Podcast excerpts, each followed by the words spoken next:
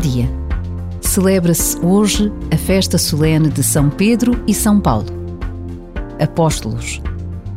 Simão era um pescador da Galileia que deixou tudo para seguir Jesus.